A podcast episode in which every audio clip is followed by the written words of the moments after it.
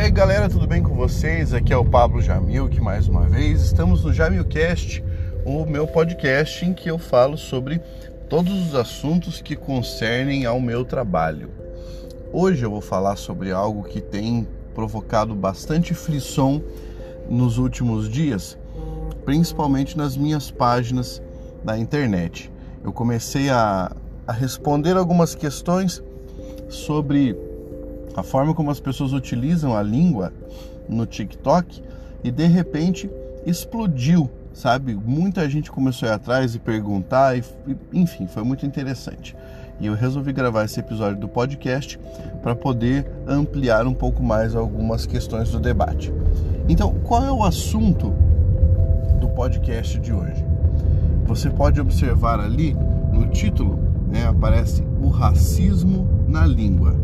Não, eu não vou ser mais uma pessoa daquelas que falam que a língua é racista, que a língua é sexista, que a língua é, enfim, é transfóbica, homofóbica ou qualquer coisa dessa natureza. Em primeiro lugar, porque eu sou linguista. Eu pesquiso seriamente essas questões e qualquer cientista que pesquise essas questões com seriedade vai ter uma conclusão semelhante a que eu tenho, que é não se pode confundir a língua em si com o uso que se faz dela. Né? São dimensões completamente distintas. Então, vamos partir de um pressuposto bastante simples. Tanto o racismo, quanto o sexismo, quanto a transfobia, quanto a, a, a homofobia existem no mundo e são problemas graves. E são problemas graves associados ao comportamento humano. Perfeito? Todos esses elementos devem ser combatidos duramente.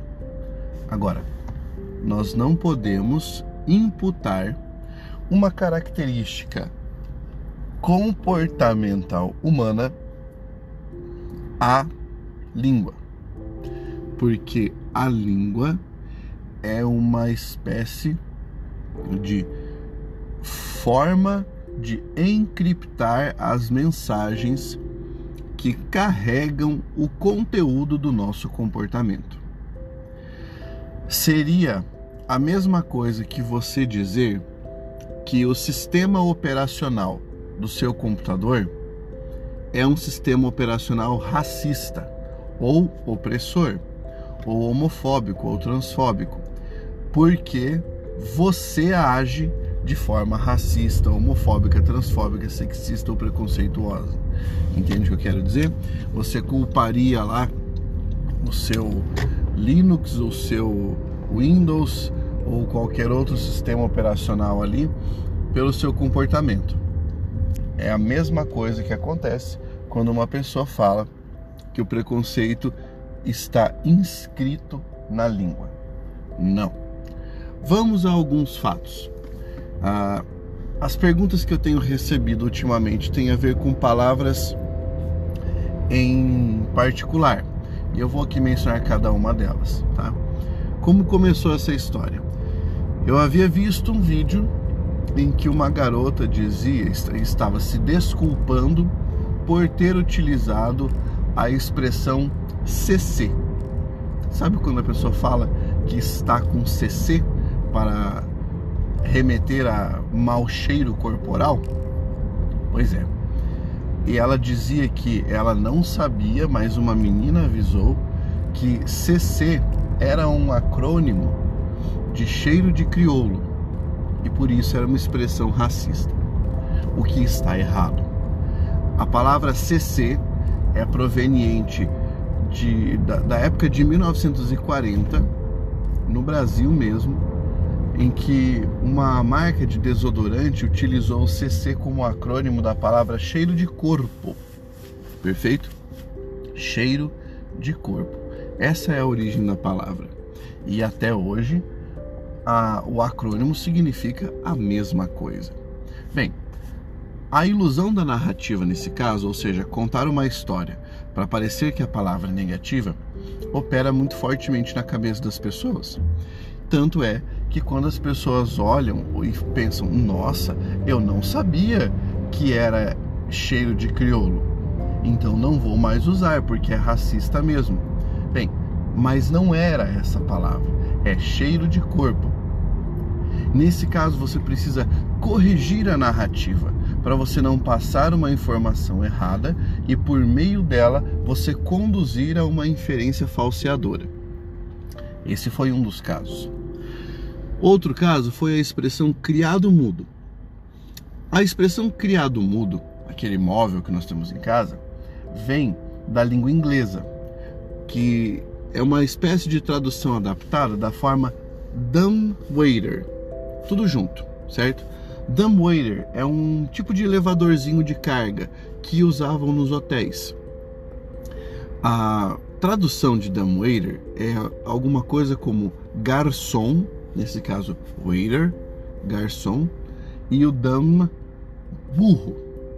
A tradução para o português ficou como criado mudo, associando garçom a criado e o mudo, nesse caso, como aquele que não consegue falar. Porque dumb em inglês, D-U-M-B, não significa literalmente burro. Significa aquele que não consegue ou que não tem a capacidade ou que não é iniciado em alguma arte. Tudo bem. Então, dumbwaiter significa criado mudo.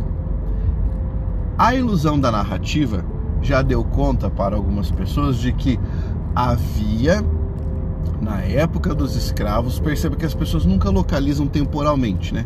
Elas jogam uma mentira assim voadora. É, na época dos escravos, patrões que obrigavam os escravos a ficarem ao lado da cama sem falar nada. E daí surgiu a expressão criado mudo. Não, não foi daí que surgiu, certo? Não foi. Mas quando alguém conta essa história, a pessoa pensa: nossa, coitado do escravo que ficava ao lado sem poder falar nada. Não é esse o caso. Tá? Então, explicando novamente. Qual é a associação de criado mudo, o móvel, com o numbwaiter, o elevadorzinho? Eles têm a mesma configuração é muito parecida, como se fosse uma caixa que se levanta. E você pode perceber que no criado mudo você tem dois espaços ali, uma espécie de uma gaveta e ao lado um espaço para guardar coisas. E acabou se transformando por uma livre associação em uma palavra que designa esse móvel, beleza? Esse móvel. Então, não possui qualquer tipo de conotação racista a palavra criado mudo. Depois fui instado a falar sobre a palavra judiar, ou judiação, ou judiaria, que seria uma forma de preconceito contra os judeus. Bem, é fato que judiar ou judiação é uma palavra que vem do termo judeu, ok? Porém, aqui a, a, a ilusão da narrativa falha no momento em que transforma o significado da palavra. Judiar não é fazer a ação da forma como o judeu faz, não é agir como um judeu. Aqui, judiar remete ao sofrimento imputado aos judeus. Aí você lembra da época da Segunda Guerra Mundial, em que os judeus foram perseguidos. Judiar está associado ao sofrimento dos judeus. Então, judiação, judiaria é uma forma de remeter aos, aos perjúrios, às formas terríveis que eles sofreram.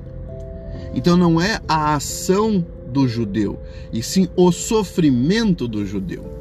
A prova de que nós temos isso é o fato de que um dos maiores representantes do judaísmo que nós tivemos no Brasil, que foi o Henry Sobel, ter dito que a palavra judiar de forma alguma traz algum tipo de preconceito contra o judeu, e sim é uma forma de ensinar as pessoas que os judeus já sofreram perseguição. Então aqui nós temos mais um caso de mito busted, né, de mito destruído. Uma das últimas palavras que pediram para que eu analisasse foi a palavra denegrir. Porque denegrir vem de denegrire, que é do latim, vem do de, nesse caso, tornar mais, né, ou acentuar, fortalecer, e negrire, que vem de negro, que é tornar mais negro, escurecer. Denegrir significa escurecer ou tornar mais negro. Mas nesse caso, escurecer ou tornar mais negro, na forma latina, em nenhum momento esteve associado a tornar mais negro o tom da pele. A expressão denegrir sempre foi aplicada figurativamente para indicar algo que não se consegue notar ou ver com precisão por causa da ausência de luz. Então, quando dizem assim, Fulano de Tal teve sua imagem denegrida. Alguém não pôde perceber como era a imagem dele, alguém não pôde ver a imagem dessa pessoa porque mancharam, porque escureceram. Não escureceram a pele da pessoa. Entende esse caso? Então, denegrir não está associado ao negrume do tom da pele e aí você fala, mas então por que não existem expressões negativas, expressões disfóricas com outras cores? Talvez porque você não tenha, não tenha pesquisado, mas vamos lá. Quando uma pessoa se acovarda em determinada situação, ela amarelou. E nesse caso eu poderia associar o amarelar à etnia do japonês ou do chinês, certo? Se eu disser que a pessoa ficou branca de medo, isso é negativo. Tanto é que existe uma palavra para isso: alvejar. Alvejar, quando eu digo ele alvejou de medo, ele ficou branco. E que coisa pior pode ser no momento de você responder a uma questão ou escrever uma redação? Existe coisa pior do que dar um branco? Não não existe. Então, perceba que é somente uma questão simples de pesquisar para você perceber como existem associações pragmáticas que trazem sentidos negativos ou disfóricos, como nós utilizamos no meio da linguística, associados a outras palavras.